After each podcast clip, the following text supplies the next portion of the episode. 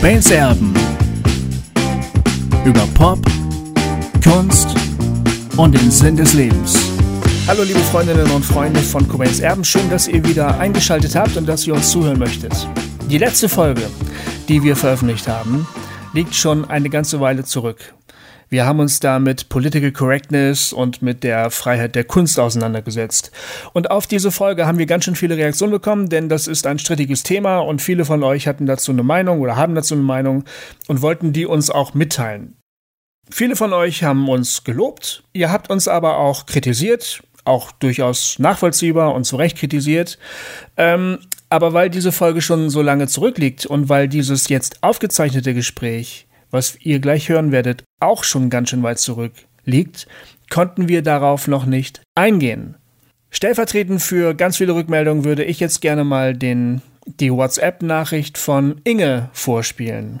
Man kann uns WhatsApps, Sprachnachrichten oder Textnachrichten schicken. Einige von euch haben das auch schon getan. Ihr findet das Icon, das WhatsApp-Icon auf unserer Webseite cobainserben.de. Jetzt mal ganz kurz, was die Inge zu sagen hat. Das ist nämlich sehr gehaltvoll und sehr gut.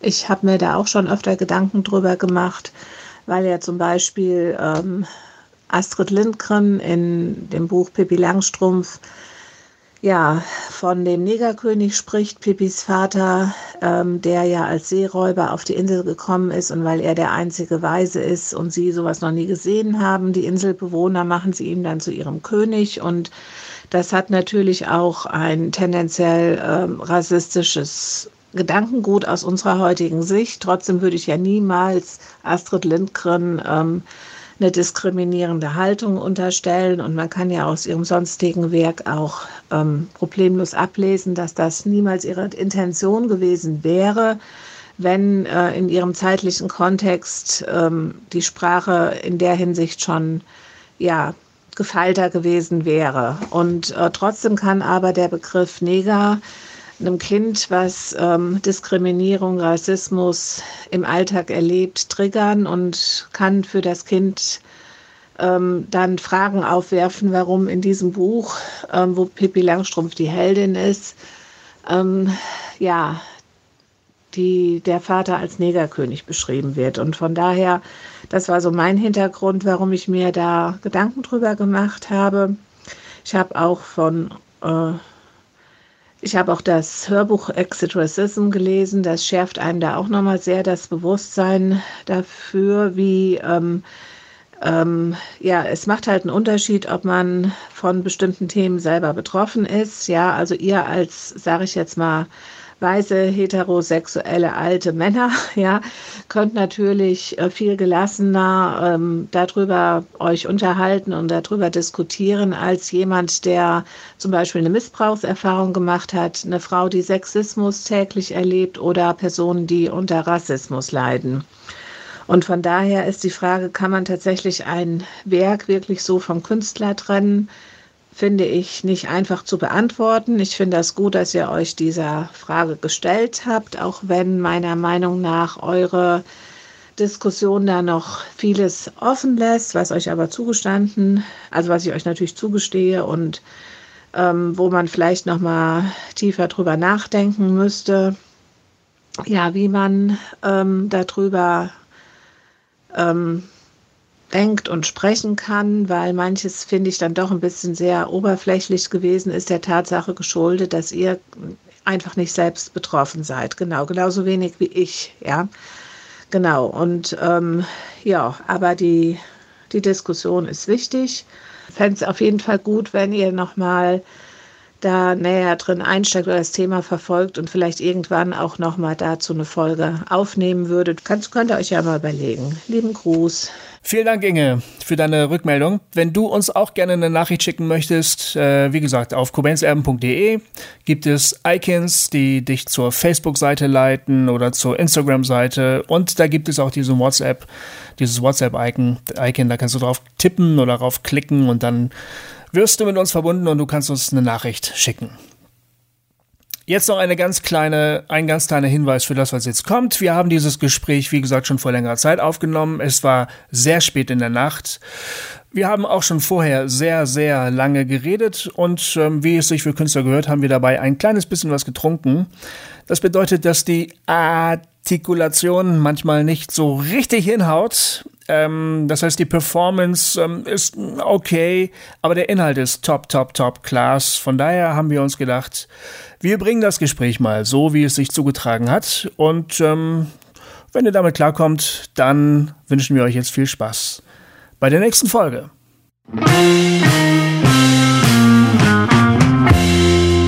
Herzlich willkommen, meine Damen und Herren, zu einer neue, neuen Folge von Cobains Erben. Und der Jay hat den Namen richtig ausgesprochen. er ist jetzt soweit, dass dieser Name sitzt. Von der Jay ist endlich soweit. Genau. Von daher kann es mit diesem Podcast endlich so losgehen, dass äh, Ihr habt jetzt nun auch immerhin einen Monat auf diese Folge warten müssen und äh, mhm. wir freuen uns, dass ihr wieder eingeschaltet habt. Äh, ja, hier sind wir wieder. Und wir freuen uns äh, darüber, mit euch über Kunst nachzudenken, weil uns Kunst so wichtig ist, weil wir Kunst nicht nur als eine Hintergrundberieselung im Leben empfinden, sondern als etwas, was dem Leben Substanz gibt und die Substanz des Lebens versucht auszudrücken und letzten Endes in all dem, wo man sich immer fragt, wo geht's hin, wo geht's lang, was soll ich tun, was soll ich lassen, ist Kunst mindestens ein treuer Begleiter. Ja, weißt du was? Ich habe neulich mit einem äh, äh, Künstler geschrieben, ähm, dem äh, Joe Falk, und ich habe versucht, ihm zu erklären, warum das mir wichtig ist, ne, darüber zu reden, öffentlich auch zu reden. Ja. Und dann fiel mir das so spontan ein. Ich habe geschrieben, es ist ein bisschen wie mit dem Essen. Also man zieht sich alles Mögliche rein, ne? Ja. Aber bewusst zu essen, das ist eigentlich irgendwie der Anspruch. Also, dass man ja. weiß, was man isst. Ne? Ja. Dass man vielleicht sogar weiß, wo das herkommt oder ob das gut ist oder nicht gut ist oder wie, wie es hergestellt worden ist oder so. Das ist so, so ein bisschen der Anspruch. Und bei, der, bei den Künsten ist es so, bei, beim, beim Essen habe ich das Gefühl, da sind wir häufig recht viel kritischer. Wir denken über Produktionsverhältnisse nach oder über Tierwohl oder keine Ahnung. Und bei den künstlerischen Erzeugnissen fragen wir nicht so genau nach. Wir ziehen uns einfach alles rein, was wir so in die Finger kriegen. Das ist so Hintergrundrauschen, ne? Oft. So Hintergrundrauschen, genau. Ja. Und, und irgendwie auch so ein All-You-Can-Eat Buffet irgendwie. Also ja. du ziehst es dir halt rein, ne? Ja. Du frisst so lange, ja. wie es da ist, weil es kostenlos ist oder keine Ahnung, weil es halt billig ist. Bam. Oder genau, weil es einfach da ist, weil es läuft. Ja. Ja. Aber da vielleicht mal kurz einzuhalten und zu sagen, ja, was esse ich da eigentlich?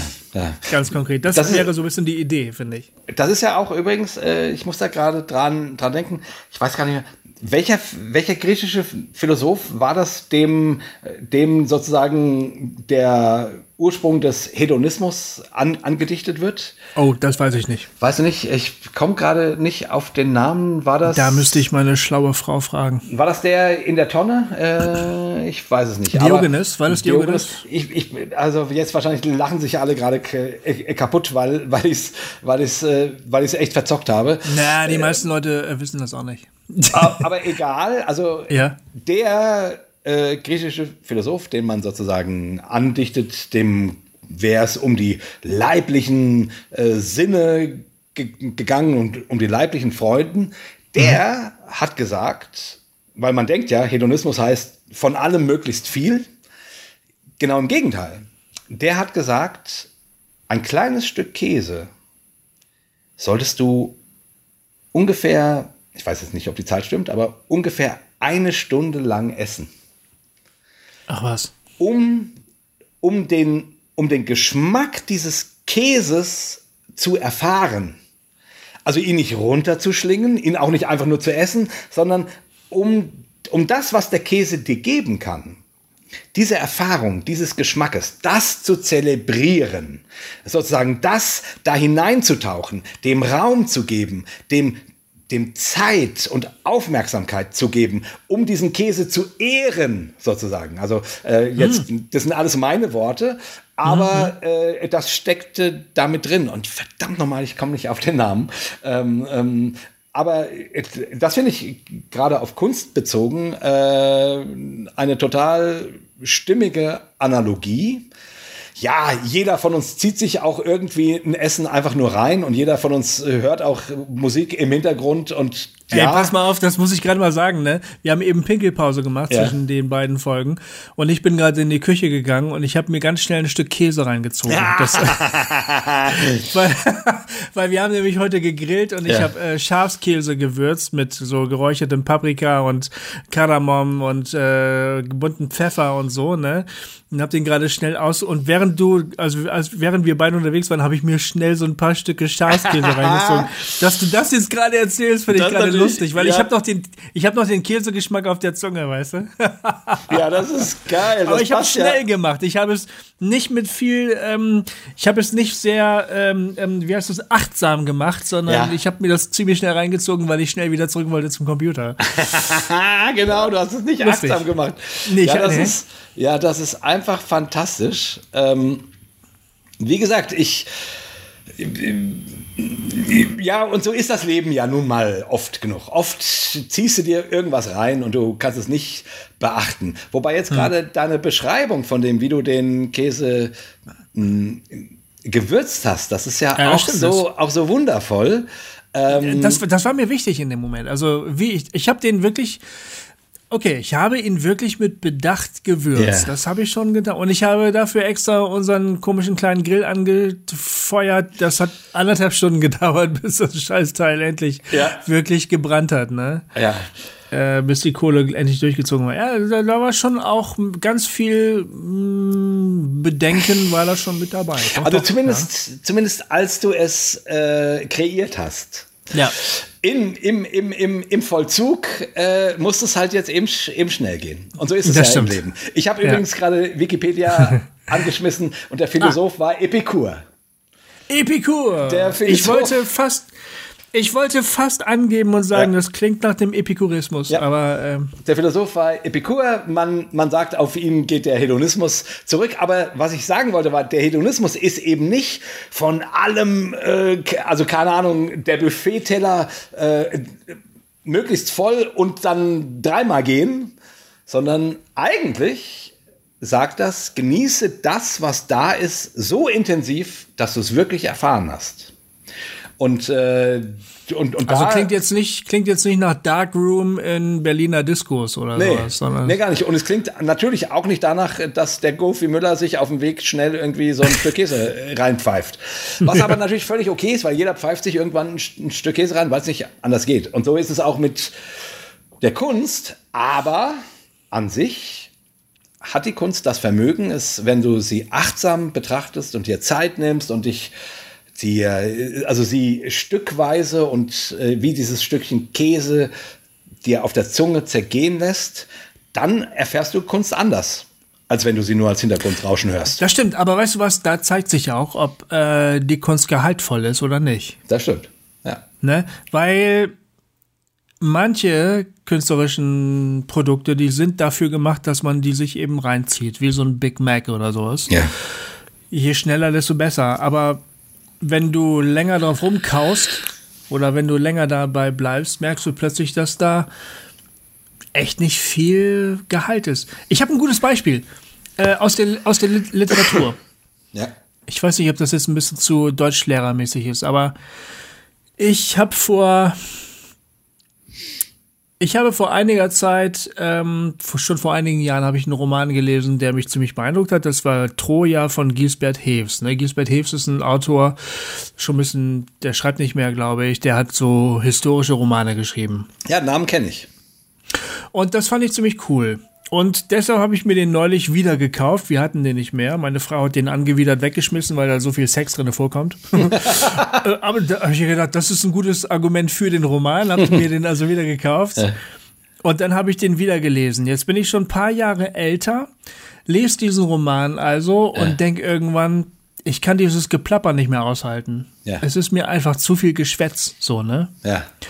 Und dann habe ich mich ähm, auf die Suche gemacht, als ich Giesbert äh, zur Seite gelegt habe, nach einem Roman, den habe ich, hab ich zuletzt im Deutsch-Leistungskurs gelesen. Mhm. Das ist ähm, Siegfried Lenz, die, die Deutschstunde. Mhm.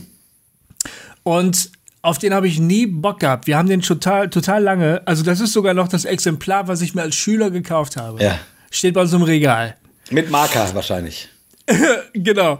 Ich bin da öfter dran vorbeigelaufen und habe gedacht, boah, nee, nicht das Buch, ne? Weil hm. das hat mich immer so an Schule erinnert. Ja. Und, aber ich hatte Bock auf einen deutschen Autor, meinetwegen auch deutsche Autorin, egal, aber deutschsprachig. Österreich, Schweiz, Deutschland, ist mir scheißegal, aber deutschsprachig. Ja. Jemand, der das Handwerk beherrscht und der gut ist, ne? Ja. Und irgendwann habe ich gedacht, ist doch eine Geschichte aus Norddeutschland ich habe Bock auf Norddeutschland, ich komme daher gebürtig. Ja. Ich lebe jetzt in Hessen, aber manchmal habe ich Heimweh nach Norddeutschland. Ich lese jetzt eine Geschichte aus Norddeutschland. Ja. Und dann habe ich mir das Buch wieder vorgenommen. Und ja. ich lese das jetzt seit, ähm, ich muss kurz lügen, seit, seit über 30 Jahren. Also über 30 Jahre ist es her, dass ich dieses Buch gelesen habe. Ja. Jetzt lese ich es wieder. Ja. Und ich denke die ganze Zeit, ist das scheiße geil, dieses Buch. ist ja nicht zu fassen, wie geil das ist. Ja. Weil ich jetzt irgendwie auch in dem geistigen Zustand bin, dass ich das wertschätzen kann. Ja. Ist doch verrückt, ne? Dass, dass irgendwas, was man mal total geil fand, äh, da ist man drüber hinausgewachsen, sage ich jetzt mal. Ja. Ja. Und, das, und das sagt ja nicht, dass es schlecht ist, sondern einfach, dass man jetzt nicht mehr den Zugang findet oder vielleicht, vielleicht liegt es ja auch nur an Tagesform, könnte auch sein. Ne? Und dann gibt es Dinge, sein. Und dann ja. gibt es Dinge, die man, wo man gedacht hat, ja, weiß auch nicht so genau. Und plötzlich und plötzlich geht eine Tür auf und du denkst, warum habe ich diese Tür nie gesehen? Also ja, aber weißt du, weil die auch Gehalt haben. Ja. Das hat jetzt Gehalt. Ja. Also weißt du, ich habe es ist ein Unterschied, ob ich einen Wein, einen Aldi-Wein für 3,99 Euro trinke. Ja. Oder ob ich zu meinem Weinhändler gehe und sage, gib mir mal was richtig Gutes. Und dann gibt er mir einen Wein für 12,99 Euro ja. und sagt, der ist gut. und der ist noch billig. Ja. Das ist ein Unterschied, ja, ne? Aber wenn du noch nicht so viel Wein getrunken hast, merkst du den Unterschied nicht. Ja. Würde ich mal behaupten. Also dann sagst du, wieso? 3,99 Euro von Aldi macht mich genauso besoffen. Oh. Weißt du, mhm. wo ist der Unterschied? Mhm. Aber wenn du schon so ein paar hundert Liter Wein in deinem mhm. Leben getrunken hast, ne, dann weißt, dann kennst du den Unterschied, dann weißt mhm. du, der Shit ist gut. Mhm. So. Und so kommt mir das gerade bei diesem Buch vor. Irgendwie, ja. ich denke so, wow, der, das ist richtig gutes Zeug, Mann. Ja. Und das steht die ganze Zeit in meinem Regal und ich gucke das nicht an, das ist ja Wahnsinn. Also, das meine ich halt. Also, da ist irgendwie was da, auf dem man auch rumkauen kann. Genau. Also das hat eine andere Qualität. So. Das hat eine andere und, Qualität. Und ob es die objektiv hat oder nur für dich subjektiv, äh, müssen wir jetzt an dieser Stelle gar nicht beantworten. Das wäre eine andere Diskussion, okay. finde ich. Ja. So, mhm. ähm, aber erstmal ist es für dich so. Und ich meine, gut, ein Siegfried Lenz ist nun natürlich auch, äh, hat diesen Namen, den wahrscheinlich jeder, der Abitur gemacht hat, mal gehört hat. Mm, stimmt. Nicht für ungefähr, sondern ja, genau, äh, stimmt. genauso wie, keine Ahnung, äh, Günter Grass mhm. seinen Namen nicht für ungefähr hat. Also nicht ja. einfach nur, weil irgendjemand das gehypt hat. Ähm, Hypen reicht, keine Ahnung, für einen Roman oder für eine äh, oder für zwei Platten ähm, oder für zwei Filme. Aber das reicht nicht für die ganze Strecke. So. Hm. Und ähm, hm. irgendwie Leute, die für eine längere Strecke reichen, also eben tatsächlich und von mir aus auch nur mit dem einen Roman, den sie in ihrem Leben geschrieben haben, aber so intensiv, dass das, dass das über Jahrzehnte sich irgendwie durchsetzt. Ja, die haben schon irgendwie was Großartiges anscheinend geschaffen. Selbst wenn nicht jeder was damit anfangen kann. Aber zumindest äh, ab dem Punkt, wo irgendwie ein, ein gewisser Prozentsatz sagt, das ist großartig, ab dem Punkt hast du als Künstler musst du, musst du irgendwie ähm, in die Mitte getroffen haben. Ja. Oder? Also, also, also ich frage mich ja immer, woran erkennt man, dass, dass Kunst gut ist oder großartig oder, oder nicht nur eine Phase. So, und ja, das ist, ist, ist so schwierig, ne? Weil ja, weil es ja auch so ist, dass ähm, stellenweise Künstler gehypt worden sind, die später in Vergessenheit geraten sind, weil irgendwann die Leute gesagt haben, hä? Das hat warum keine Substanz. Denn, nee, warum haben die denn alle so gut hm. gefunden? Ja. Was, was, was hat ja. der denn? Der hat dann irgendwie in so eine bestimmte Phase der Geschichte super gut reingepasst. Genau. Und später halt irgendwie ja. nicht mehr. Ja, genau. Das ja. ist so, äh, gibt ja haufenweise Romanautoren, die waren mal Stars und wenn du deren Namen hörst, mhm. denkst du, äh, was? So. Ja. Also, das, so ist, ist halt. das ist geil, das ist geil. Ähm, ähm, es gibt manchmal so Gedichte von Bukowski, ne? Mhm. Der, der disst dann andere Dichter. Ja die gerade zu seiner Zeit, wo er noch so ein ganz kleiner Krauter war, so die, die gehypten Dichter gewesen sind. Ja, ne? ja. Und das ist so, so lustig. Ähm, du liest den Namen und denkst, wer war das nochmal? Ne? ja. Aber Bukowski kennen jetzt alle. Ja. ja. ähm, spricht man den Bukowski aus? Ich hätte immer Eigentlich gesagt, schon. Echt? Ich hätte ja, immer Bu gesagt äh, Bukowski. Eigentlich ähm, als Deutscher stimmt das auch, weil sein Vater war, kam aus Deutschland aber der Name Bukowski lässt natürlich auf Polen schließen. Ja. Aber ähm, ähm, auf Englisch dann ist es dann Bukowski. Bukowski. Ja, ja, klar. Ja, ja, macht Sinn. Ich, es äh, hört sich für mich nur fremd an, weil ich ihn immer Bukowski genannt habe. Ja, wir sprechen ihn Bukowski aus, weil, ja. weil ähm, tatsächlich ja. ist der Vater, glaube ich, auch ursprünglich im, im Pott äh, aufgewachsen, ah, ja. meine ich. Spannend. Ja, und dann ausgewandert nach Amerika. Hm.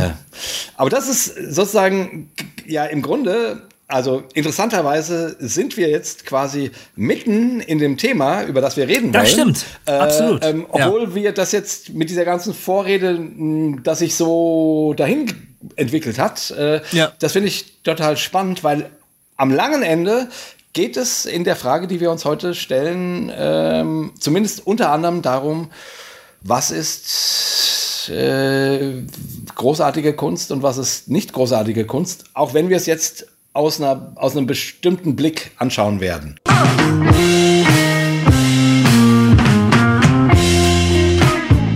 Genau, also ähm, wir beziehen uns auf die Frage von Norbert. Genau. Hallo Norbert. Norbert Martins aus Oldenburg, der Jawohl. hat mal, der hat eine längere Frage geschrieben. Also der kann gut schreiben, weil er ist auch Journalist und hat, hat eine sehr, sehr schöne Schreibe. Und ich lese das jetzt gerade einfach mal vor. Jawohl. Haben viele bekannte Künstler in jungen Jahren schon ihr Pulver verschossen, weil sie später keine Hits oder Bestseller oder sowas mehr haben? Fragezeichen. Ich denke an Leute wie Paul McCarthy, bei dem nach der Beatles-Ära nicht mehr viel kam. Was hat der für geile Hits geschrieben? Und Solo später? Hope of Deliverance war noch ein halber. Aber was für einer. Stimmt, das ist ein absolut schreckliches Lied, finde ich. Hope of Deliverance. bei Linkin Park war es auch so und bei vielen anderen. Ich frage mich, woran liegt das? Sind tatsächlich alle möglichen Emotionen als Rohprodukt für die Musik schon verbraucht? Hab hier Herbert Grönemeyer vor Augen, der nach den Hits in den 80ern erst wieder Anfang der Nullerjahre Erfolg hatte, als er in der Musik seine schmerzlichen Verluste verarbeitet hatte. Ich weiß noch genau, wie Jauch angefangen hat zu weinen, als äh, Grönemeyer in seiner Show bei Stern TV, glaube ich, äh, Mensch gesungen ja. hat. Weiß ich noch, das war echt krass. Ja, aber also Mensch ist auch ein. Also das, ist ein, das, ist ein, das ist ein absoluter Hammer. Das, das ist ein absoluter Hammer. Ey. Boah. Ja. Also. Alter Schwede. Oder liegt es daran, dass einige Künstler nach kommerziellen Erfolgen satt sind und dies die Kreativität killt?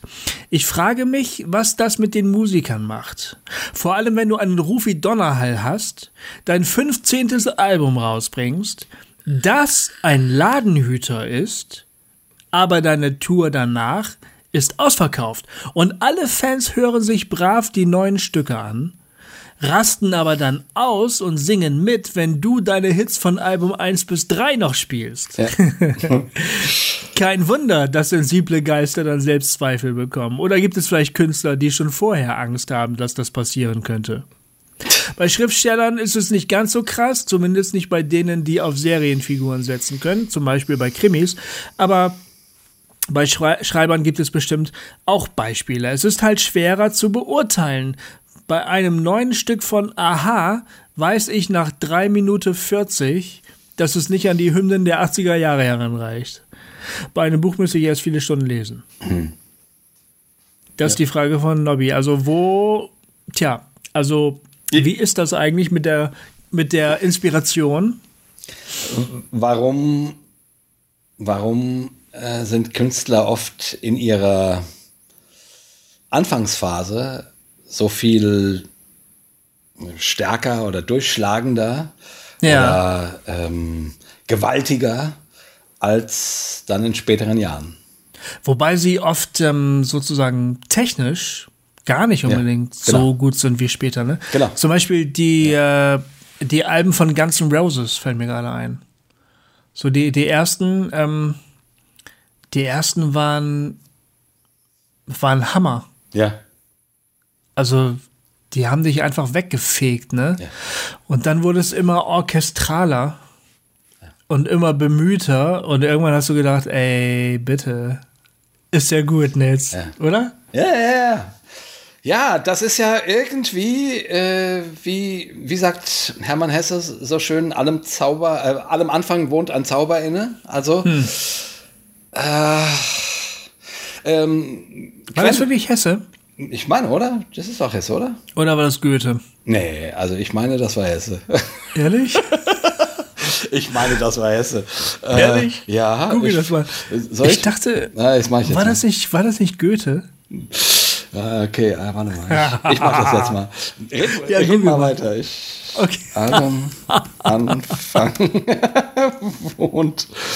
Nee, ich bin gerade gespannt, ich bin richtig gespannt. Wohnt ein Zauber inne da. Äh, äh, Google sagt, als drittes gibt er Goethe an. Jetzt bin ich, jetzt, jetzt bin ich gespannt. Hesse! Hermann Hesse! Äh, und jedem okay. Anfang wohnt ein Zauber inne, der uns beschützt und keiner, der uns hilft zu leben. Hesse? Also hier steht Hesse. Ja, ja, ja, okay. ja das, das, ist Hesse. Erzähl okay, mir. Sorry, ich, ich fand Hesse schon immer scheiße. Ja, ich mag Hesse nicht. Das, das wundert mich ja wirklich. Ich, ich habe ja. Ehrlich? Ja, äh, ich, ich habe ja nicht.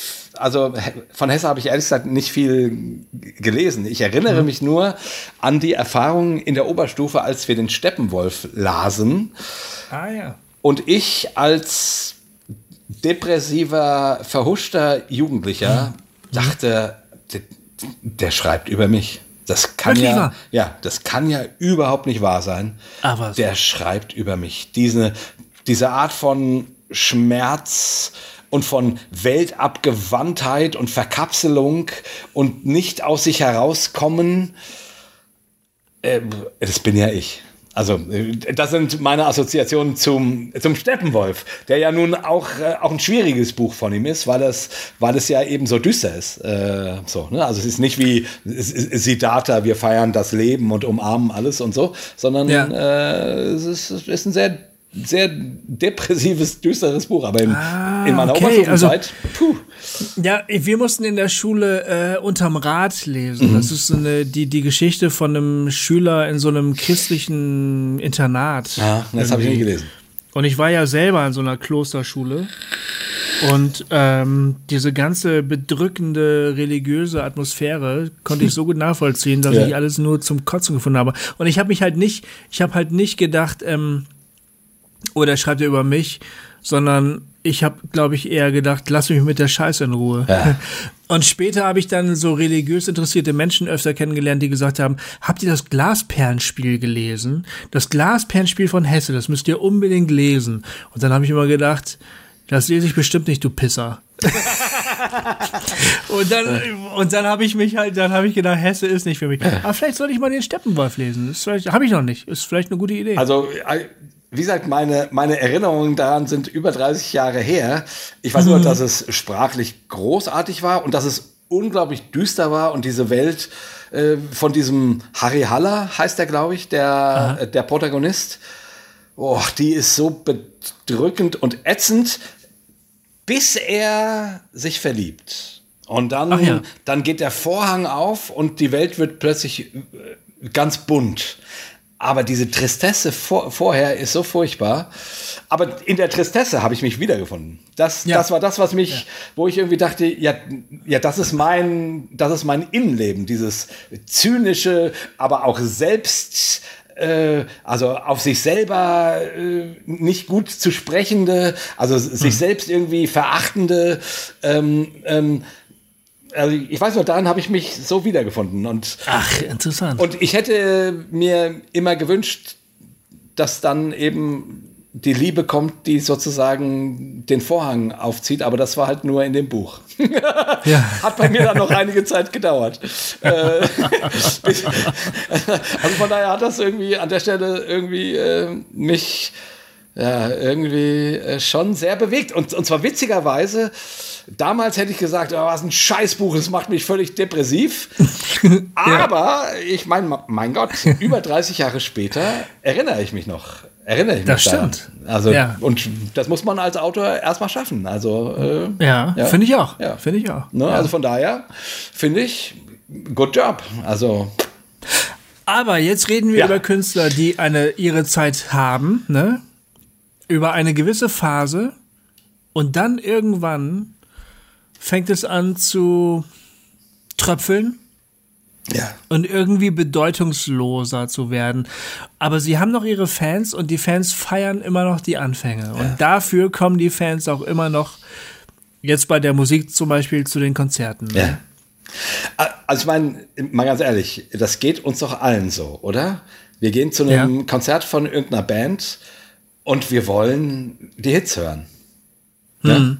Ich meine, witzigerweise, ich bin ja nun, nun auch Musiker ne, äh, mit Super 2 und ähm, wir haben, also wir, wir sind so dumm, weil wir eine ganze Zeit lang, also bestimmt zehn Jahre lang, all die Songs, äh, die, die, also wo wir wussten, also ich, ich, ich meine, wir hatten ja nie einen Hit im, Singe, im, im Sinne eines Single-Hits, so mhm. in den Charts und so, aber, aber es gab bestimmte Songs von uns, die in einer bestimmten Szene rauf und runter gehört wurden. Äh, einer hieß Terminator, der andere Mr. Pharaoh.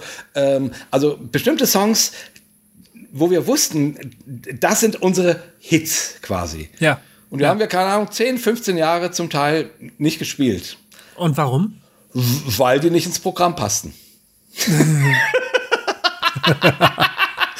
weil wir nicht ins Programm passen und weil wir irgendwie denken, ja, die haben wir ja oft genug gespielt. Also die sollten die Leute ja kennen und ehrlich gesagt, also ich lache da jetzt so drüber, weil wir haben das überhaupt nicht reflektiert. Wir haben uns da überhaupt keine Gedanken drüber gemacht. Wir haben gedacht, ja, der Song passt irgendwie nicht ins Programm. Äh, äh, ist ja auch bei einem, bei einem Comedy-Musikprogramm gar nicht so leicht, das so darzustellen. Du willst natürlich auch deine neuen Sachen machen, genau wie der Norbert da, da schreibt. Hier diese Band, deren Namen ich noch nie gehört habe, äh, mhm. aber die irgendwie äh, ihre, wo die Leute dann ihre neuen Songs abnicken, aber sich halt total abgehen, wenn die Songs kommen, auf die sie warten.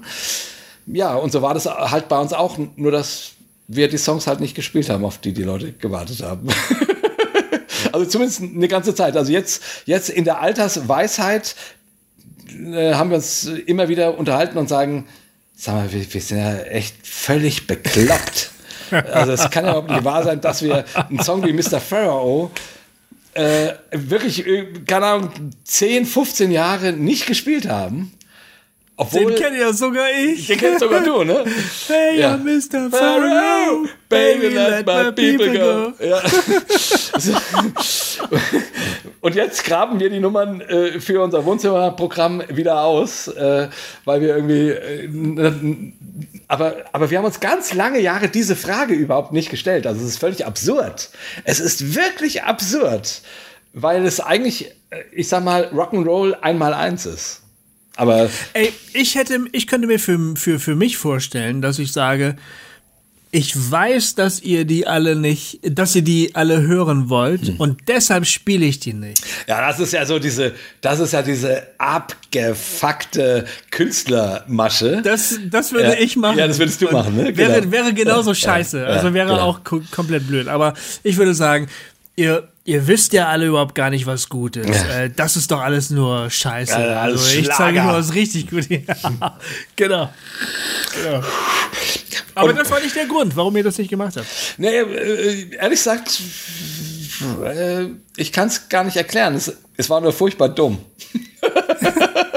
es war nur furchtbar dumm. Weil, weil ich selber gehe ja zu Konzerten und will die Hits hören.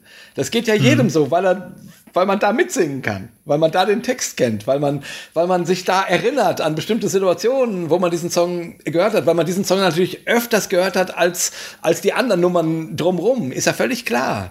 Äh, warum, so. warum äh, verlieren äh, Musikerinnen, Bands, keine Ahnung, warum verlieren die irgendwann diese Kraft, Tja. die die mal gehabt haben? Woran, woran liegt das? Äh, gute Frage. Also äh, ich kann es jetzt so für mich selber versuchen zu beantworten.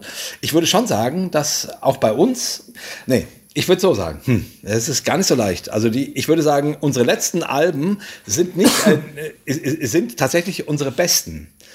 Aber ich ja. glaube, ähm, in den ersten Jahren haben wir etwas gemacht, was für die Leute so neu war, so anders, dass sie, dass sie da voll drauf eingestiegen sind. Also, ähm, und, also, und, und ähm, unser, meistver, äh, unser meistverkauftes Album ist aus dem Jahr 1993. So. Ja, 1900 ist schon eine, eine steile Nummer. 1993, ja, ja ist schon krass. Ja, äh, das hieß, wir wollen nur deine Seele. Da sind eben zum Beispiel diese beiden Songs drauf, die ich gerade genannt hatte, Mr. Pharaoh und, und der Terminator. Und ich glaube, das war für die Leute so, also für diese Szene, in der wir diese Musik gemacht haben, so neu und so anders, dass sie so drauf abgegangen sind. Ich würde tatsächlich sagen, dass unsere letzten Alben wesentlich besser sind. Sowohl textlich, hm. lyrisch, mhm. als auch musikalisch, als auch von der Produktion. Äh, also, sorry, äh, dieses Album äh, wird in den Sack gesteckt. Aber ich glaube, das würden unsere Fans so nicht sagen. Ich glaube, hm. unsere Fans würden immer dieses Album nennen von aus dem Jahr 1993, weil da die Songs drauf sind, die sie rauf und runter gehört haben, mit denen, mit denen sie groß geworden sind und alles Mögliche. Und für die ist das, was wir als Unterschied bringen, hm, gar nicht so gewichtig. Weißt du, was ich meine? Es ist ja immer auch so die Frage, also jetzt mal von mir weg, du lernst einen neuen Künstler kennen, der kommt neu raus und du hast dessen Stimme noch nie gehört und plötzlich mhm. hörst du sie und du hörst diesen Song und denkst, boah, was für eine, was für ein Ausdruck, was da mitschwingt und, und es spricht dich an und du bist begeistert. Naja, und, und zehn Jahre später hast du halt, bist du, hast du dich an dessen Stimme auch gewöhnt. Also die Frage ist, äh, ist das, also also bringen die Leute, also bringt Paul McCartney tatsächlich äh, später nur noch Grütze raus? Oder ist man einfach an Paul McCartney auch gewöhnt? Das wäre jetzt eine Frage, die ich darauf stellen das würde. Das ist eine sehr gute Frage, ja, stimmt. Also bei Paul McCartney, also ich fand Hope of Deliverance wirklich ja, ärgerlich. Furchtbar, ganz schlimm. Ärgerlich im Sinne von, dieser Schuh ist zu klein, der tut mir weh, wann darf ich ihn endlich ausziehen? So im Sinne von, ich will die Scheiße nicht mehr hören. Ja, und so, ja, ne? ja, ja. Und äh, Yesterday ist, ist ein Meisterwerk. Ja. Ja, das ist ein fucking Meisterwerk. Ja, das ist, ein einfach Meisterwerk. grandios. Es ist in seiner Schlichtheit. Ja. Äh, für, für, für mich ist äh, Schlichtheit ein, ein, ganz großer Wert. Ja? Also wenn du, wenn du etwas in, wenn du etwas Schlichtes so trotzdem so eindrücklich hinbekommst, dann, dann bist du, pff, dann bist du Gott. Das ist, und wenn du diese beiden Lieder miteinander vergleichst, dann denkst du, das ist ein Absturz. Ja. Wie konnte das passieren, oder? Ich weiß, genau, und, und trotzdem, und da können wir auch, auch gleich nochmal weiterreden. Ich, ich will nur trotzdem die Frage zumindest nochmal in den Raum gestellt haben. Hm. Also, könnte es sein, dass wenn die Beatles mit Hope of Deliverance angefangen hätten, dass wir alle sagen würden, das ist so wie ähm, ähm, I love you, yeah, yeah, yeah oder, oder, mhm. oder Help. So, und wir, mhm. und wir würden alle sagen, ja, geiler Song. Cool, super. Weil, äh, weil, wir, weil wir Paul McCartney und die Beatles noch nicht kannten. So. Also, das, das ist für mich schon, schon eine Frage. Wie viel, wie viel ist Gewöhnung an einen Künstler, wo man sagt, okay, ich kenne dessen Sprache, und die, und, die, und die haut mich nicht mehr so um wie beim ersten Mal. Ist ja ganz normal äh, so. Und wie viel ist tatsächlich, also reale Grütze, wo du sagst irgendwie, nee, das ist tatsächlich ein definitiver ja, ist, Abfall. Ja, das ist wirklich eine, eine super Frage. Ich stelle mir gerade vor, ich stelle mir gerade die Beatles vor am Anfang und das sind lauter Jungs im Alter von, wie alt waren die? Anfang, Mitte 20? Nee, oder so? die, als sie angefangen haben, waren die 18, 19, 20 in, in der Ecke. Also. Ja, und dann liefern die sowas Ja, ab, ja. sagen wir mal, wie Hope of Deliverance. Das wäre schon beeindruckend gewesen. Wahrscheinlich. Ich, ich, ich meine, und, weißt du, der, der Kontext spielt eine Rolle. ganz genau. Der Kontext spielt ja. eine Rolle. Wer ist das zu welchem Zeitpunkt seiner Karriere, seines Lebens? Ganz genau. Was traue ich ihm jetzt zu oder ihr? Und denke, wow, das ist ja, ist ja der Hammer, was, was die Person kann. Ja. Ne? Das ist ja quasi äh, Kevin de Bruyne beim SV Werder Bremen. Der hat ja mal gespielt beim SV Werder Bremen, weißt du? Äh, zu einem ganz anderen Zeitpunkt seiner Karriere. Viel unreifer. Ja. Aber man konnte die Genialität schon durchblitzen sehen und dann hat man schon gesagt, wow, was für ein Fußballer. Wenn man ihn jetzt bei Manchester City sieht, was der da macht, Ja. denkt man, ein Gott. wow. Also, ja, ist ein blöder Vergleich. Ähm, aber du hast recht. es, es ist wirklich mal, äh, wirklich mal spannend, sich zu überlegen, was wäre gewesen, wenn Hope of Deliverance einfach 30, 40, 50 Jahre früher veröffentlicht worden wäre von einem Mann, der auch entsprechend jünger gewesen wäre. Genau. Man würde das Lied anders beurteilen. Definitiv.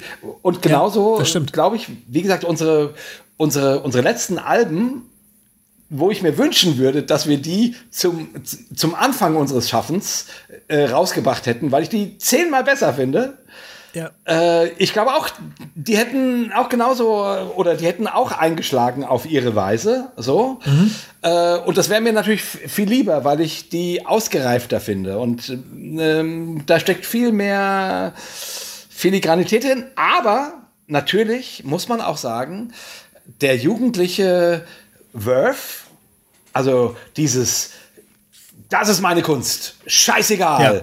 Und, Ja. und, äh, und all das, was man dann die Jahre später irgendwie mit mehr Arbeit und au- auch mit intensiver sich daran, sich drum kümmern, Ja. auch gut macht, zählt da nicht, sondern du haust deine Dinger raus und du sagst, hier, das bin ich und Leute, hört's euch an. Und das hat natürlich was. Also diese, also diese, diese Attitüde, wo du quasi um deine, um deine, um deine Rolle in der Welt kämpfst, die hat natürlich eine Energie, die hast du, wenn du diese Rolle hast, hast du die nicht mehr. Also du hast diese Energie Ey. nicht mehr. Ja.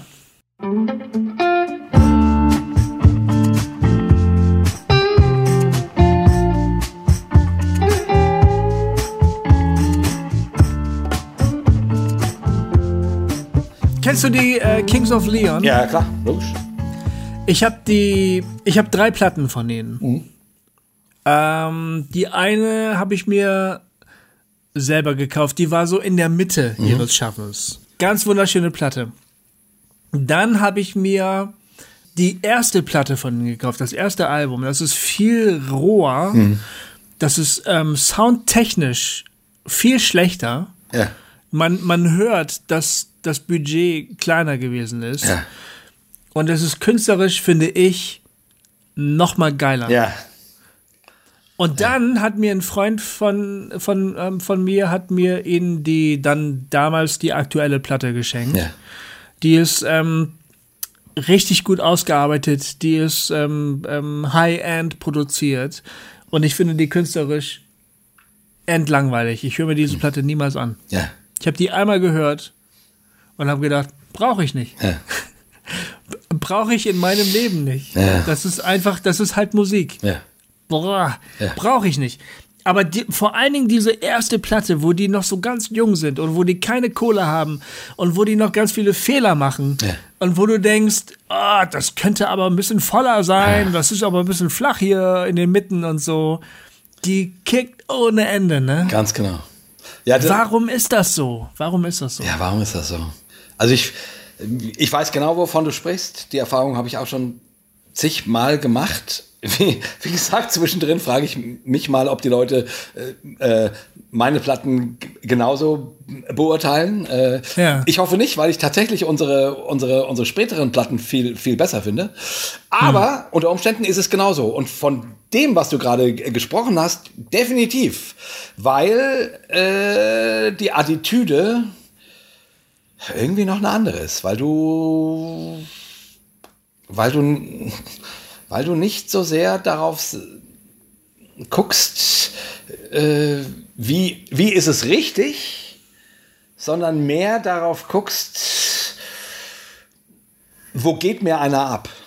Mhm. Also weißt du, was ich meine? Also die, ja. du, du, du, du, also jetzt, ich meine, im, im Nachhinein analysiert man alles Mögliche und sagt, okay, das ist so und hier war die Harmonie, die hätte man noch mal anders stricken können und so. Aber über all sowas machst du dir ja am Anfang überhaupt keine Gedanken, sondern du, du, du hast was und das willst du präsentieren und das, und das rotzt du jetzt im, im Sinne, wenn es jetzt nicht irgendwie glatte Popmusik ist, ist, ist sondern wenn es irgendwie in Richtung Rock'n'Roll irgendwas geht, wo, wo Rauheit auch gefragt ist, so und in, bei uns jetzt im, im, im Sinne von Comedy eben auch. Mhm du denkst nicht jeden Gag hundertprozentig durch. Und auch, also, also ganz ehrlich, auf dieser, auf dieser Platte, die sich so gut verkauft hat, da sind Songs drauf, die sind mir heute echt peinlich. Sie sind mir richtig peinlich. Also, das wären so ja. Nummern ähm, Jugendsünden. Wenn ja. wir mal eine Sendung über Jugendsünden machen, dann mhm. da gibt es von dieser Platte äh, ein paar Songs, die würde ich spielen und sagen, oh Gott, oh Gott, wie konnten wir das nur tun? So, wie, wie, wie, wie, warum ist das passiert? Also, wie, warum, wie konnten wir damals nicht merken, dass das echt schlecht ist? So, und zwar inhaltlich und alles drum und dran. So.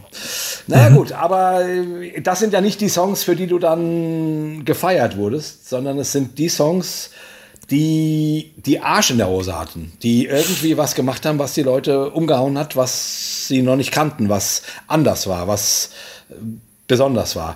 Und auch die sind musikalisch mixed technisch meilenweit von dem entfernt, was wir auf den letzten Platten abgeliefert haben. Also ich finde das, ich finde das interessant, dass du das ähm, sexuelle Element da mit reinbringst. Ich finde das äh, gar nicht mal nur ein Bild, sondern ich finde, das ist, das spielt wirklich eine Rolle. Also du, du hast eine, du, äh, du willst dich nicht befriedigen in dem Sinne, aber doch, du willst dich irgendwie auch befriedigen. Du bist ein junger Kerl, der seine ganze Energie raushauen möchte, hm. die er hat. Ne? Hm. Und das ist etwas sehr, sehr Unmittelbares, etwas super Direktes. Da finden keine komplizierten geistigen Prozesse statt ja. oder so, sondern das ist was ganz, ach, animalisches, ein bisschen blöd, aber irgendwie, es kommt, es kommt aus dem Körper. Ja. Es ist eine, eine, es kommt direkt raus, da gibt es keine Filter. Ähm, und das ist dann technisch gesehen manchmal nicht gut, aber die Energie, die dahinter steckt. Die Energie. Ja. Die Energie ist der Hammer und die Leute merken das auch. Und das, und das ist, kein Witz. Mythos. Ja. Das ist kein das Mythos ist kein oder Mythos. so. Das ist nicht irgendwie so, ja, jetzt redet ihr wieder von Energie. Nein, das ist wirklich da. Also da, da gibt es eine Art von Kommunikation zwischen demjenigen, der das, der das gibt und demjenigen, der es empfängt. Da entsteht eine ja. unglaublich große Dichte. Ich glaube, das wird abgefeiert. Ganz genau. Also ich glaube, dieser Begriff der Energie, also der ist zumindest ein Teil dieses Geheimnisses. Weil, mhm. weil du am Anfang eine ursprüngliche Energie äh, hast, die du später versuchst eben wettzumachen mit Produktion und Technik oder, äh, oder, oder auch mit Erfahrung. Also natürlich weißt du mehr und du, und du kannst bessere Songs schreiben und alles Mögliche. Und, und stimmt auch alles. Und, und solange sich die Waage hält, geht es auch noch gut. So. Hm. Hm. Aber diese Ursprungsenergie, und deswegen äh, nochmal stark machen, der Begriff Energie ist ein also, äh, das ist einer dieser Geheimnisse, die es zumindest im Rock'n'Roll, aber nicht nur da. Also ich glaube, das äh, gilt auch für Literatur, es gilt wahrscheinlich auch für, für also für Filme garantiert, für ja, Filme. Sicher. Also es gilt, glaube ich, echt für die ganze Kunst. Äh, ja, äh, eine bildende Kunst. Aber Energie. Filme, wenn denk mal an Fassbender, also das sind ja auch. Und ich, letzte Folge haben wir über hm. äh, Klaus Kinski geredet. Ja. Ne? als jetzt Schauspieler. Ja. Ich meine, das ist Power ohne Ende. Das ist, das ist auch ziemlich verstörend ja. oft. Das ist auch manchmal ein bisschen, also wirklich befremdlich, bisschen ja. auch so, dass man denkt, boah, Hilfe, das ist mir, das ist mir viel zu viel. Aber da kommt eine unglaubliche Power rüber, oder? Ja, ja ganz genau. Ganz genau. Ich erinnere mich an, an äh, jetzt noch mal kurz zur Musik zurück. Freunde von mir, also na, ja, doch, äh, also definitiv Freunde. Damals quasi Zieh, Zieh Jugendliche, äh, die hatten eine Band. Mein Freund Lenny und Kai und Lukas und Andy, äh, die hatten eine Band. Ich, ich war der Jugendleiter von zumindest einem von ihnen.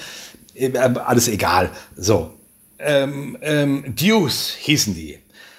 Die Songs waren echt nicht toll. Also die, die waren ganz nett, die waren so, ja, halt Rock'n'Roll irgendwie. Aber die hatten eine Bühnenenergie. Alter Schwede! Die sind explodiert. Ne, die waren hm. 17, 18, 19. Die sind explodiert. Also es war einfach, die hatten einen schlechten Sänger, der, der hat keinen Ton getroffen, aber die Band war Energie pur. So, diese Jungs, die haben da gestanden und ihr Zeug gerockt und das hat einen riesen Spaß gemacht. Das war total geil. So, später haben sie dann eine andere Band äh, gemacht, immer noch die gleichen Leute, viel bessere Songs, ähm, auch viel durchdachter und filigraner und alles Mögliche. Also auch gut, nichts dagegen. Aber diese Energie, die die mit 18, 19, 20 hatten, haben die nicht mehr, hatten die nicht mehr. Weil hm. die jetzt eben Ende 20 waren. Weißt du, äh, 27, 28, 29 in der Ecke.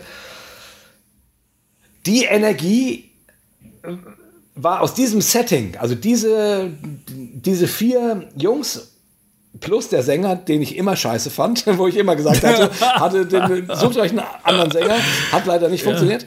Ähm, aber diese Energie, äh, die war wettgemacht durch bessere Musik, ähm, die irgendwie besser arrangiert war und alles Mögliche, auch bessere Songs, ehrlich gesagt.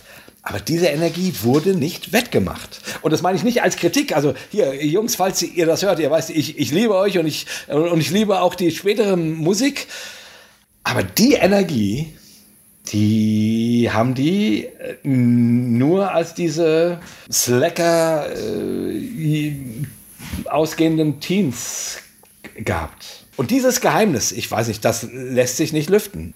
Ja, das wäre aber so gut, wenn man das lüften könnte, denn dann könnte man zum Beispiel als älter werdender Künstler äh, sich das irgendwie bewahren. Also, weißt du, die Frage ist ja, ähm, wie kommt es zu diesem Phänomen, dass dann Leute, die dann eben älter werden und nachdenklicher werden, mehr erlebt haben und so, ja, immer langweiliger werden, vielleicht sogar immer irrelevanter werden, obwohl das ja auch gar nicht für alle gilt. Nee, also das, das gilt ja gar nicht für alle.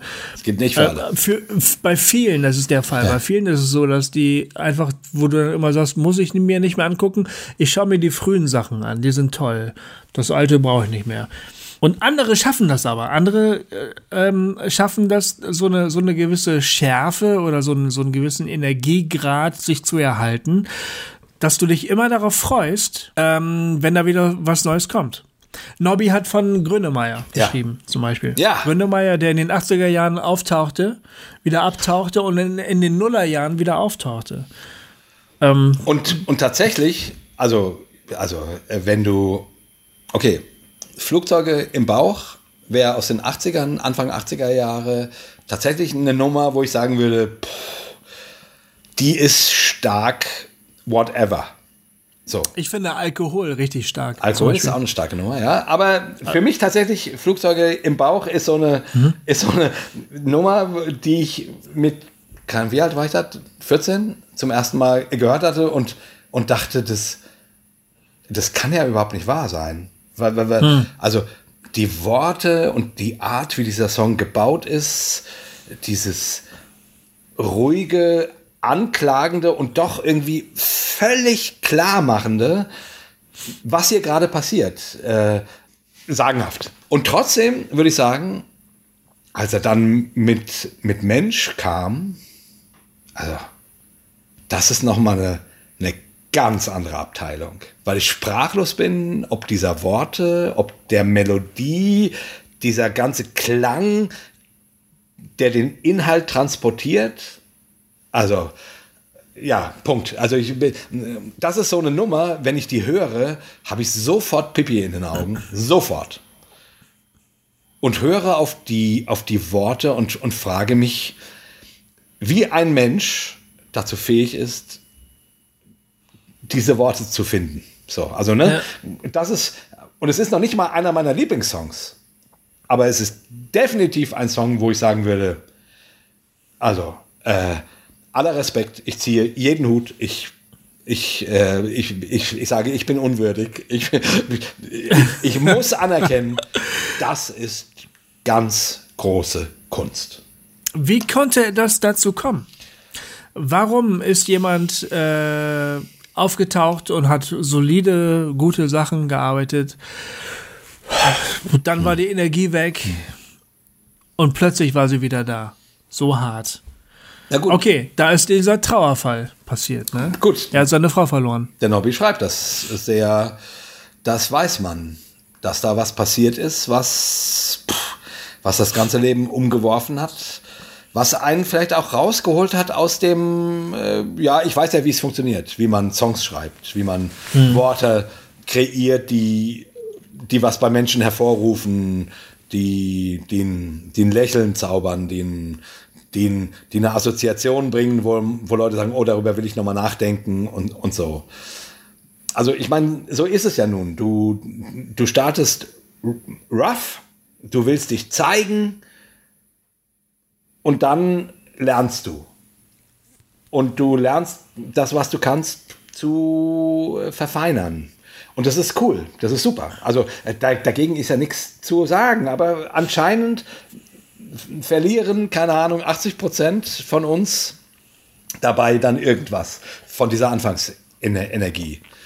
Und anscheinend, also jetzt zumindest an diesem Beispiel wird das relativ deutlich, anscheinend muss dann irgendwas passieren, was dich so aus der Bahn wirft, was dir nochmal einen ganz, ganz, ganz, ganz anderen Blick auf das gibt, was du da tust.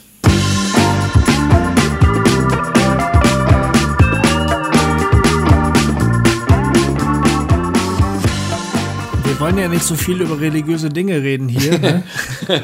aber, aber ich muss fast jetzt äh, irgendwie an Bekehrung denken. Aus dem Religiösen weiß man doch, dass diese ganz tiefen religiösen Erfahrungen oft verbunden sind mit den existenziell menschlichen Erfahrungen. Ja. Du erlebst irgendeine Katastrophe, irgendeinen tiefen Verlust. Du kommst an die Grenzen dessen, was du dir so als Wirklichkeit erarbeitet hast, ne? Das Normale, das Gewohnte, was halt gut funktioniert. Das auf einmal macht es Klick und dann äh, ist es nicht mehr da. Also, weil jemand gestorben ist, weil dein Haus abgebrannt ist, weil du deinen Job verloren hast, weil keine Ahnung, weil du eine enttäuschte Liebe hast, ne? Die Liebe deines Lebens ist nicht mehr die Liebe deines Lebens. Keine Ahnung, irgend sowas ist passiert. Und dann stehst du plötzlich vor einer völlig neuen Lebenssituation. Alle bisherigen äh, Lebensrezepte funktionieren nicht mehr. Und dann in, in, in religiöser Hinsicht kommst du vielleicht zu einem neuen Glauben. Mhm. Auf einmal sagst du, äh, es gibt Gott doch. ich hab's nur nicht gesehen. Ne? Oder, oder ähm, ich bin gar nicht so gut. In Wirklichkeit bin ich fürchterlich schlecht. Ich brauche Vergebung oder keine Ahnung. Oder und vielleicht ist es ja in, in künstlerischer Hinsicht auch so. Du siehst dich plötzlich, ein bisschen hast du das eigentlich gerade beschrieben, also du siehst dich plötzlich einer neuen Realität gegenüber. Mhm. Zum Beispiel einer Wirklichkeit, zu der deine Frau, der geliebteste Mensch deines Lebens, nicht mehr gehört. Ne? Mhm. Ne? Was machst du jetzt? Mhm.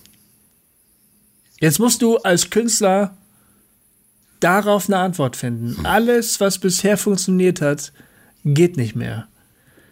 Ja. Ist ja Wahnsinn, oder? Und dann, und dann schwingst du dich zu einer völlig neuen Sache auf. Auf einmal, auf einmal beginnst du neues Terrain zu beschreiten. Du, du probierst Sachen neu aus, weil du sagst, ist ja eh scheißegal. Ja. Und das, und das gleicht auch der religiösen Erfahrung. Also ich habe so eine Erfahrung gehabt, ne, wo ich gedacht habe, ähm, verlieren kann ich jetzt sowieso nichts mehr. Dann kann ich ja auch was Neues ausprobieren. Es kann mir ja nichts passieren, es ist ja sowieso alles schon im Arsch, ne? Ja. Ich finde schon, dass es da eine, eine, eine, eine Parallele gibt. Und dann machst du komplett neue Erfahrungen, weil du dich auf, auf das Eis rauswagst, weil du sagst, ob es einbricht oder nicht, ist egal. Ich bin schon tot. Ja. Aber dann hält das Eis vielleicht. Ja. Im Fall von Grönemeyer hält das Eis künstlerisch sozusagen. Der geht ja. auf eine, der geht raus und sagt, okay, das, so kann man es auch machen. Der geht so in die Vollen. Der geht, der geht in die Vollen. Der, der macht sich nackig. Vollen. Der macht sich Der macht sich nackig. nackig. Und ja. weißt du was, das ist nämlich das, was du als junger Künstler auch machst. Du machst ja. dich nackig. Machst du nackig. Oder? Ja, ja. Du gehst da raus und sagst, fickt euch alle. Ja. Ja. Und, und irgendwann, wenn du etabliert bist und wenn du auch, wenn du auch was zu verlieren hast, ne, weil du dir einen gewissen Status erarbeitet hast, dann machst du das nicht mehr. Anscheinend, ne? Also, und es stimmt, würde ich aus meiner eigenen Erfahrung auch so sagen. Also, mhm äh, das lässt sich gar nicht. Ich, also ich weiß gar nicht. Äh, ach, das ist so schwierig, weil also wenn ich wenn ich mein eigenes künstlerisches äh, künstlerisches Schaffen als Comedian und Musiker angucke, wie gesagt, ich würde sagen, musikalisch und von den Songs, die wir geschrieben haben, sind die sind die letzten ist das letzte Jahrzehnt wesentlich besser als die ersten beiden Jahrzehnte. So hm. äh, oder oder man müsste sogar eigentlich sagen, die letzten zwei Jahrzehnte sind besser als das erste Jahrzehnt. So. Ähm, uns gibt es ja nun schon seit 33 Jahren. Ja, das ist äh, echt eine lange Zeit. Ähm, ja. Und trotzdem stimmt das. Am Anfang hast du irgendwie eine Art von Feuer, eine Art von fickt euch, eine Art von leckt mich. Ich, äh, oder, und, und du denkst auch gar nicht so viel drüber nach. Du machst einfach. Du machst, ja. du, also später denkst du natürlich viel mehr drüber nach. Und ich meine das auch nicht nur im Sinne von, von oh, was kommt an, äh, keine Ahnung, was sagen die Statistiken oder so. So meine ich es gar nicht. Also nicht so äh, plastikmäßig, sondern ja, du, du denkst, ja, das und das haben wir ja schon gemacht. Was könnte man Neues machen? Wie könnte man das, was man gemacht hat, besser machen? Also du, du denkst mehr. Hm. Und am Anfang hm. ist das, äh, ist das nicht so da. Und genau, was du sagst, wenn dann sowas passiert wie bei Grönemeyer, dann bist du noch mal ganz neu, ganz neu auf dich geworfen. Und du kannst, ich glaube dann, ich glaube in so einem Moment stehst du vor der Frage, okay, ich kann jetzt einfach weitermachen wie bisher und es wird funktionieren und die, die, die, und äh, also jetzt im Fall von Grönemeyer, also mein Einkommen ist gesichert. Ne? Also, ja. ne? also die, die Leute, also du, du musst dich nicht aufs Eis wagen. Aber der Bruch in deinem Leben gibt dir die Riesenchance, dich nochmal aufs Eis zu wagen. Und ja, vielleicht lässt er dir sogar keine andere Wahl. Genau, vielleicht lässt er dir keine andere Weil Wahl. Weil du bist, ja. du bist äh, emotional auf dem Nullpunkt. Genau. Genau. Genau. Also das kann man von außen natürlich nicht beurteilen, äh, klar. Aber ich will nur sagen, ne, also zumindest ist ist diese Möglichkeit, dich nochmal neu zu erfinden oder von mir aus in die echte Tiefe zu gehen, dich nackig zu machen, ist plötzlich wieder da. Ja, das hängt dann in diesem Fall an Dingen, die keiner von uns erleben möchte. Ja, weißt du was? Wenn du, wenn du einen geliebten Menschen verlierst, ne, dann kannst du das überhaupt gar nicht kognitiv einordnen. Ja. Also natürlich kannst du da versuchen, irgendwie Kunst draus zu machen, aber der Schmerz dieses Verlustes, der, den kannst du nicht verarbeiten. Und das ist genau die Power dieser Kunstform in dem Fall. In dem das Fall, ist vielleicht ganz ähnlich, das ist ganz ähnlich kraftvoll, wie wenn du jung bist und noch gar nicht genau weißt, wohin die Reise gehst, aber du willst auf jeden Fall alles. Ja. Weißt du? Okay. Ja. Das ist, das ist von, von, vom, vom, vom Energielevel her ist das ähnlich, ja. würde ich sagen. Ja, und, und wie gesagt, ich, äh, ich würde mir, mir nicht anmaßen, dieses Geheimnis wirklich zu lüften. Ich kann sagen, was mich anspricht, was mir irgendwie, was irgendwie funktioniert, ne? wie, wie jetzt hier bei meinen Freunden ähm, Deuce, diese jungen hm. Menschen, die ich auch begleitet habe, wie gesagt, also keine besonders tollen Songs, aber eine Energie, die dir die Schuhe ausgezogen hat. Also wo ja. ich echt gedacht habe, wie, also Jungs, ihr könntet, leider haben sie es nicht gemacht, aber ihr könntet hier äh, etwas bewegen, was einfach sagenhaft ist. So einfach, weil diese Energie da ist. Ich denke gerade an äh, Leonard Cohen ja. zum Beispiel. Weil der war wirklich bis zum Ende relevant, ne? Definitiv. Meine Güte. Und er war, aber weißt und er war auch zwischendrin weg. Oder, oder, ja. oder, oder komisch. Oder so 80er Jahre komische äh, Synthi-Sounds, wo du denkst, was ist das für ein Blödsinn? Mhm. Aber der kam wieder. Der kam wieder. Aber der war nicht satt. Nee, stimmt. Ja, ja, okay. Mhm. Das kann man nicht von ihm sagen. Also der war immer noch fragend, äh, suchend. Der hat immer noch geguckt, wo geht's weiter für mich. Also ja. der hat nicht ja. an seine Karriere gedacht. Ja, das hatte nicht den Anschein, nee. sondern der hatte spirituelle Fragen. Ne? Ähm, der Mann war irgendwie immer noch unterwegs. Ja. Ja, und wenn man sein, sein letztes Album hört, boah, Alter Schwede, ey. Also, ja. wenn das Wort Altersweisheit irgendwas bedeutet, dann, mhm. dann steckt das da drin. Also, boah. ja, genau. Ja. Ist eine andere Energie als das Album Love and Hate. Ja. Ja. Definitiv. Nee, nicht gegeneinander ausspielen, eine andere Energie, aber es ist, aber es ist dicht und tief ja, das ist, das ist gut, dass du das sagst. Es gibt, es gibt unterschiedliche Ener Energielevel. Ja. Es gibt unterschiedliche Energien vielleicht sogar. Es gibt dieses Jugendliche, ja. stürmerische, nach vorne drängen, von nichts eine Ahnung haben. Und dann gibt es aber auch so eine Energie, die äh, ganz viel schon weiß und ganz viele Enttäuschungen erlebt hat, mhm. ne? Und die immer noch aber unterwegs ist. Also das gibt unterschiedliche Energielevel. Ja. Und vielleicht muss man rausfinden, auf welchem Level man sich gerade bewegt. Ja. Wenn man, wenn man versucht, sozusagen immer auf diesem Smash Teen Spirit Level unterwegs ja. zu sein, obwohl man eigentlich schon pff, ein satter Foo Fighter Dave Grohl ist oder so. Ich meine, das würde gar nicht gehen, das geht nee. gar nicht. Stell dir das mal vor. Nee, das geht nicht. Genau. Die Foo Fighters ja. können nicht Smells nee. Like Teen Spirit Ganz spielen. Genau. Das geht Ganz nicht. Genau. Ja. Aber das, was sie machen, wie gesagt, haben wir ja neulich drüber ges gesprochen, äh, weiß ja. ich, in der vor, letzten Folge oder irgendwann. Hm? Also zumindest für mich, muss ja nicht für jeden so sein, für mich ist das Hammer.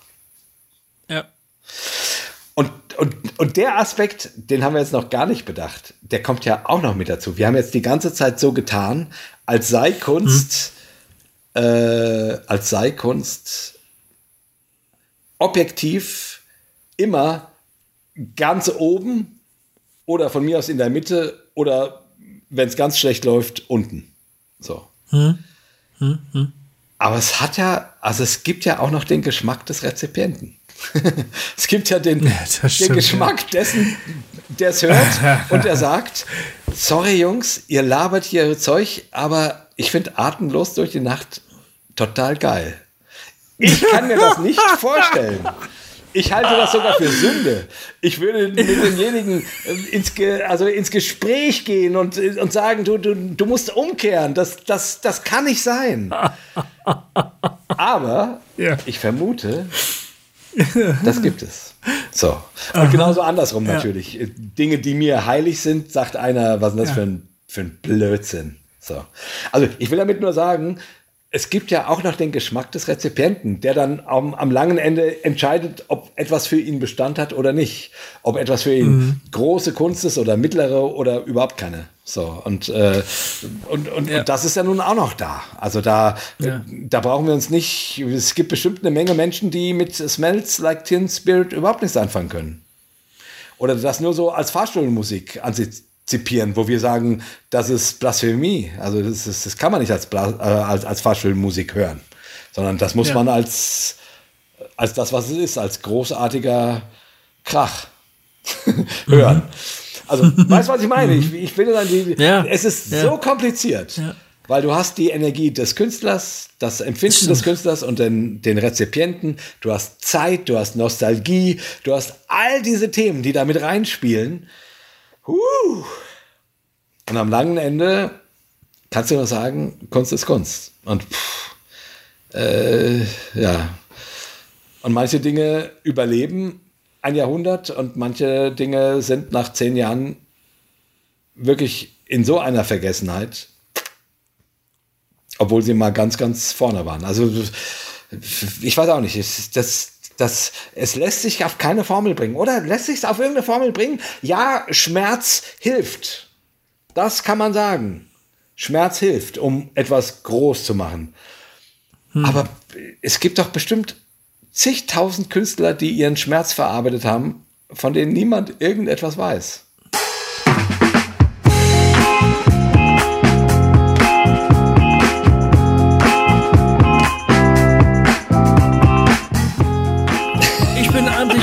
Endlich betrunken. Ich glaube, wir sollten.